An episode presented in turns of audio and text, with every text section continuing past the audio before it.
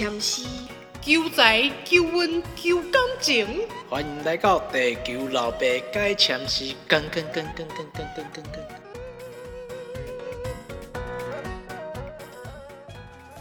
恭喜各位家长，校门终于再次开启了，一个早上的自由终于还给了各位家长。放假的夫妻就可以去约会了，除非你有二宝还没上学，就像我们家一样。不过也没有关系啊，反正他们迟早会上学，就是再忍耐久一点喽。那我们相隔两周再次在空中相会。今天要讲的是第十五首。事不宜迟，我们就正式开始。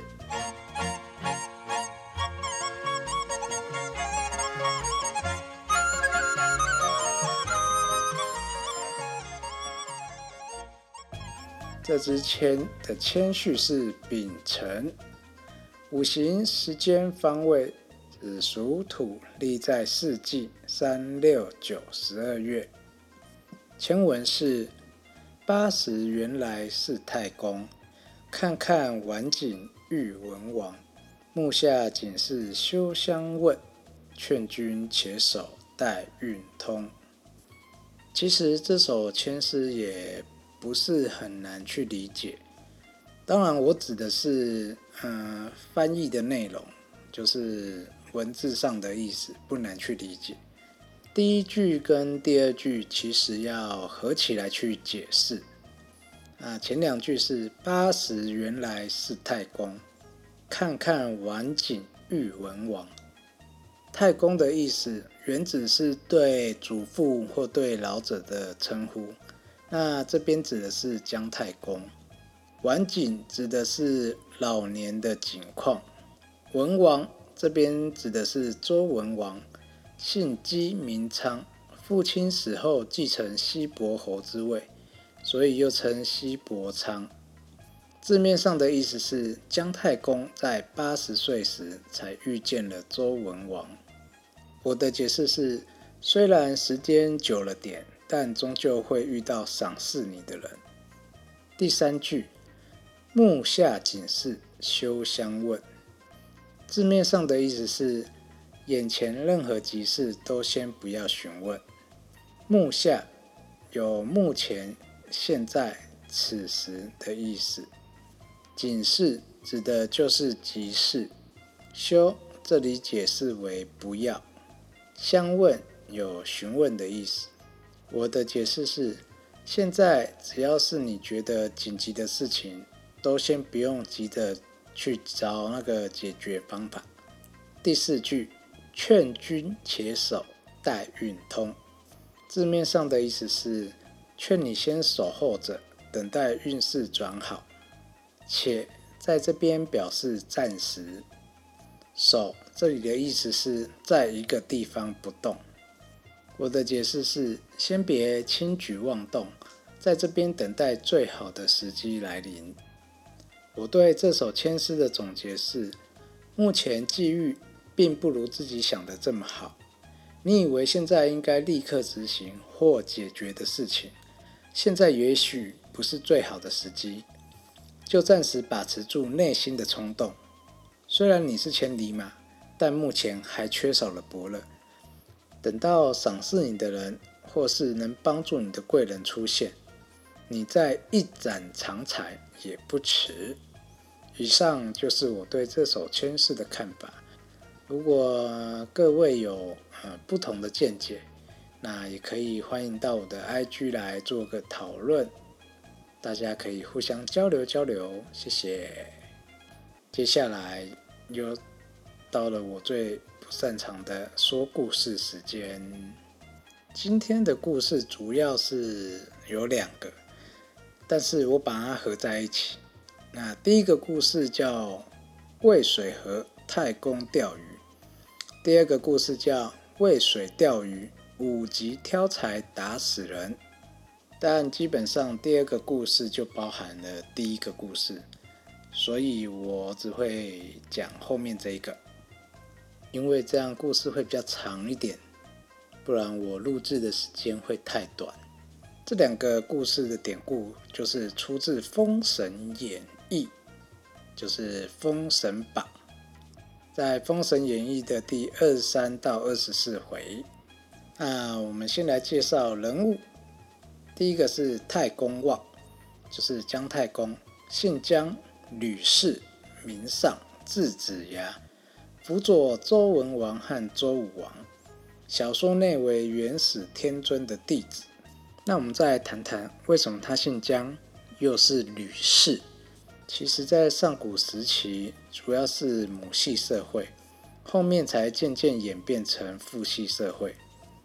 所以姓氏的姓才会是一个女，一个生，而氏呢，在最早以前是对部落首领的尊称，后来渐渐的演变成姓的分支。而姓产生后，世代会相传，一般不会更改，但是氏这个就会随着封邑官职的改变，然后去变化，所以就会有父子。同姓不同氏的这个状况出现，而在秦汉以后，姓氏就统一了，就合而为一，所以才演变到我们现在这个讲法。好，那第二位角色是武吉，他是一名樵夫。想知道后面怎么了吗？要么听我说，要么去看小说。好，我们故事开始。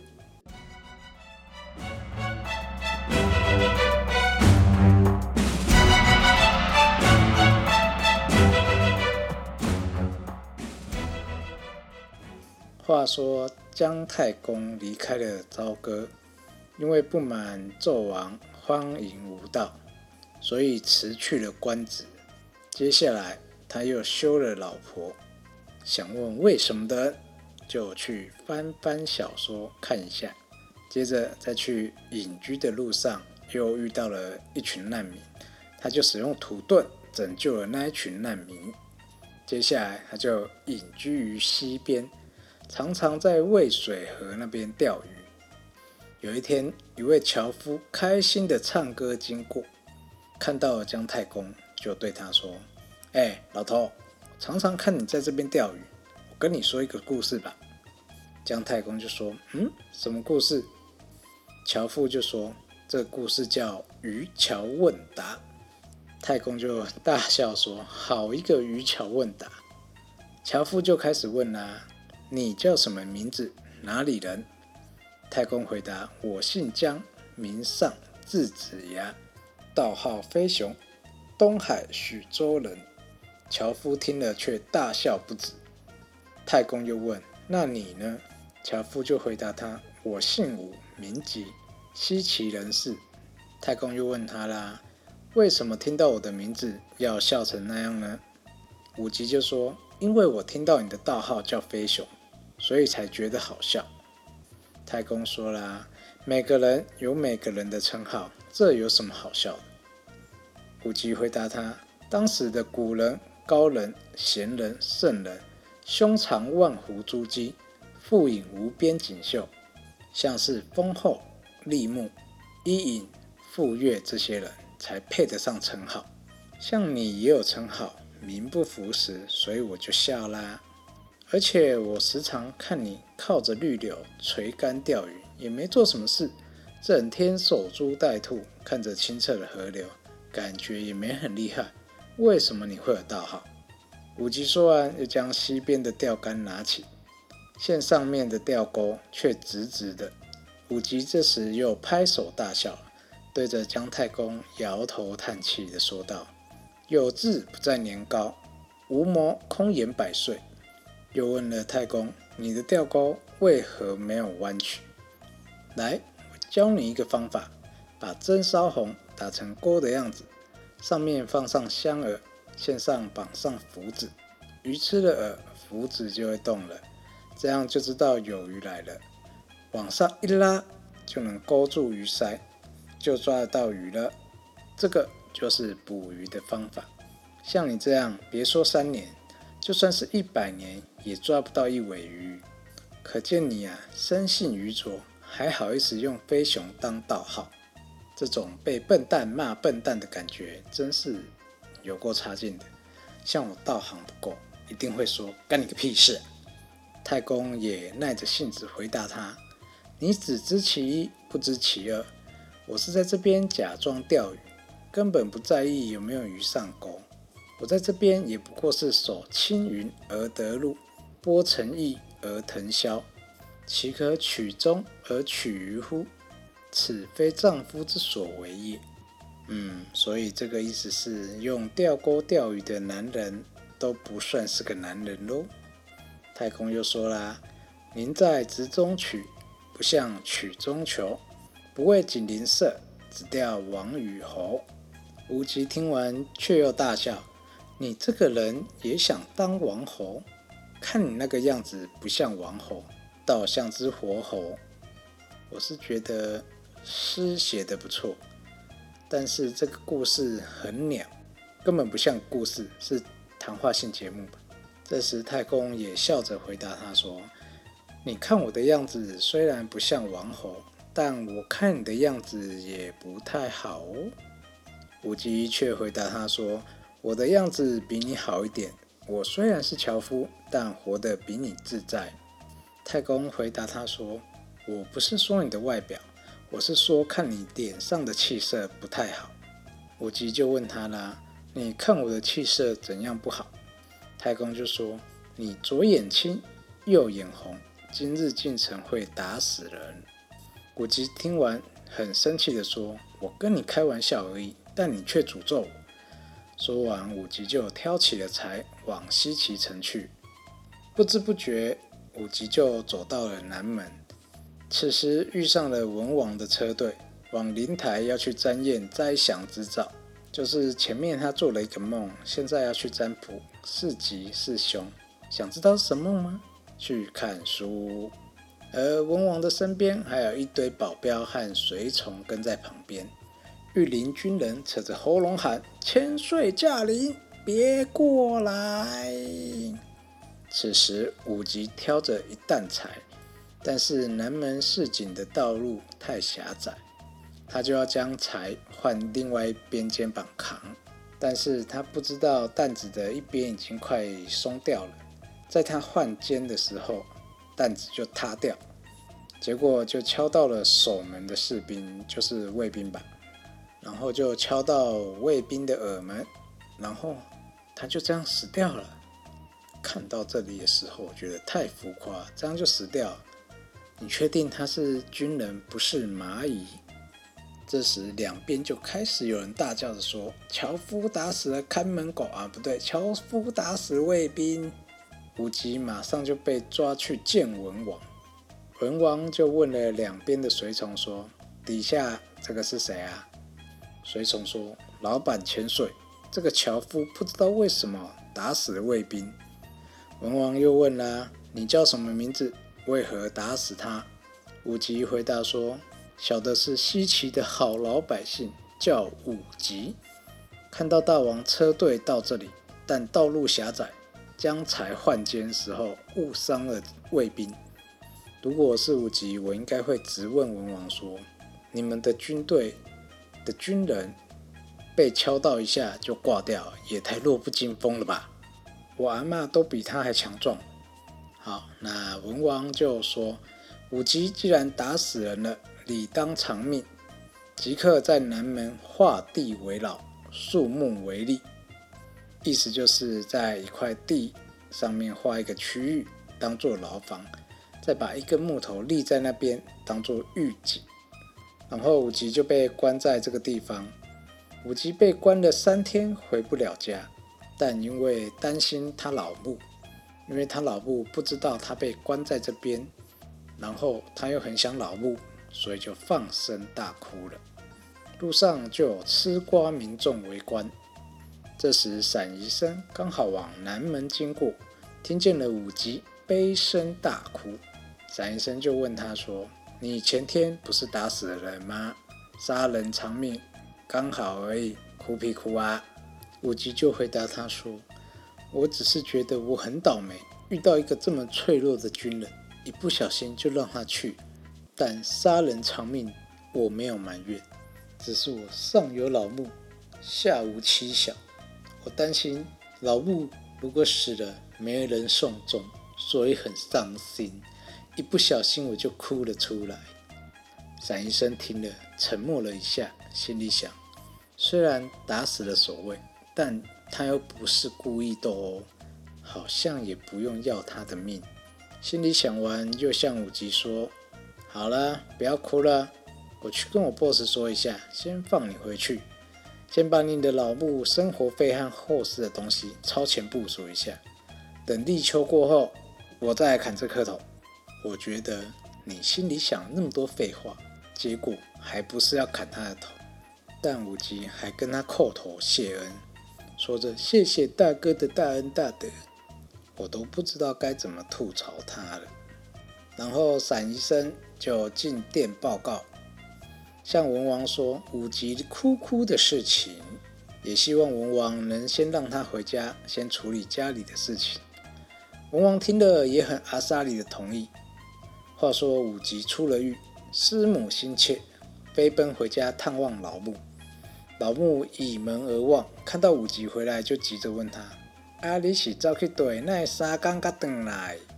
哦我这几天伫烦恼是不是去山顶的动物当做物件食去？然后武吉又跪在地上对着妈妈哭哭了。他哭着说母啊害姨不好。叭叭叭叭叭叭叭叭。因为。”他又要重复前面的遭遇啊！我们知道了就好。说书人在下，我直接替作者编辑。我相信各位也不希望耳朵一直听到重复的事情。妈妈听见了儿子的遭遇，一把抱住武吉，悲声哽咽，两泪如珠，仰天长叹：啊！我这个囝，这世人忠厚老师。嘛袂去骗食拐角，对我阁足友好。啊，今仔日是得是着天地晓，啊，哪会拄着即种结束？伊若死啊，我嘛无办法活落去。接着武吉又跟老母说：“母啊，前几工我担在行到溪仔边，看到一个老人手举一支竹篙，山顶头拔一支针伫遐钓鱼。我问伊啊，为虾米无爱甲针用互弯翘？”顶头会使装鱼鱼来钓鱼，结果迄个老人甲我讲：人伫滴中苦，不向苦中求，不为金鳞世，只钓王五豪。刷落来我落甲笑，聘伊嘛想要做王豪，阁不如做一只狗。结果迄个老人看着我讲我的面色无好，讲我目睭倒泪青，正泪红，今仔日一定会拍死人。结果我真正拍死人。想到一定要臭嘴，我就生气。老母就问武吉：“啊，迄个老人叫什么名？”武吉就说：“老人叫姜尚，大号叫飞行。因为伊的大号足好笑的，所以我甲伊笑。结果我就叫伊救抓。”老母就跟儿子说：“囝，紧去救伊，甲你救，伊是高人。”然后急就听妈妈的话，赶去见太公。接下来武吉到了溪边，见太公独坐在垂杨之下，他将鱼竿漂浮于绿坡之上，自己作歌取乐。武吉就走到太公的身旁，慢慢的说：“姜老爷。”太公回头看到武吉，就说：“啊，你是那天的樵夫啊。”武吉就说了：“正是。”太公就问他说：“啊，你那天打死人了吗？”武吉急忙的跪下说：“我就是个肉眼凡夫，只会砍柴的笨蛋，不懂您话中的奥妙，也没看出原来您是神机妙算的隐士。前天多有冒犯，希望老爷不要记在心里，大人大量。今天特来麻烦老爷。”希望您能救救我，也救救我妈。我必定结草衔环，犬马相报，绝对不会忘恩负义。太公回答他说：“哦，很难哦，你打死的人，理所当然要偿命。我要怎么救你呢？”武吉又哭哭地说：“求您大发慈悲。如果你救了我们母子的性命，我一定没齿不忘。太公看到武吉这么诚心诚意，以后也是一位不错的人，就跟武吉说啦：“你要我救你，你就要拜我为师，我才救你。”武吉听到，随即下拜。姜太公拿到收服第一个弟子的成就，武吉 get。太公就说了：“既然成为我的弟子，我就不得不救你了。”现在你马上回家，随便你要挖多长的坑，但深要四尺。等到黄昏的时候，你睡在坑内，叫你妈在你头前点一盏灯，脚后也点一盏灯，然后拿米或饭都可以，抓个两把撒在你身上，上面再放一些乱草。睡过一夜起来，你就可以去做生意，这样就没事了。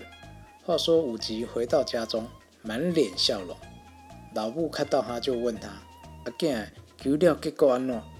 武吉就对老布说了一遍经过。老布大喜，就马上叫武吉去挖坑，他帮忙点灯。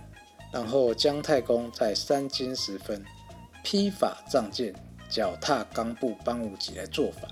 隔天武吉就来见姜太公，太公就说啦：“既然拜我为师，就要听我的话。”砍柴的事情不是长远之计，以后你早点起来去卖柴，到了申时，就是下午三点到五点的时候，来这边学兵法。当今纣王无道，已经有很多诸侯来起义。我前天仰观天象，见到西岐不久刀兵四起，现在正是用武力来证明自己的时候。努力学艺，搞不好出了名还有机会当官。到那时候就是天子之臣，还需要在这边砍柴吗？古语说得好，将相本无种，男儿当自强。所以武吉听了师傅的话，他早晚都努力奋发向上。但是虽小的他，又在某天好死不死的遇到出来打猎的文王，因为他都没有回去送那颗头，所以文王就占卜。本来以为他已经挂了，没想到在这边遇到他，他觉得被骗了。本来要把他杀了，这时候武吉就供出他没有死的原因，才饶他一命，然后要求他带路去找姜太公。但也因为他，文王才有机会能遇到姜子牙，而武吉最后也被封为武德将军，跟姜子牙一同辅佐周朝对抗商朝。好的，故事终于结束了。希望大家今天没有被我的破台语给伤到耳朵。那我们就下回见，该睡了，晚安，拜拜。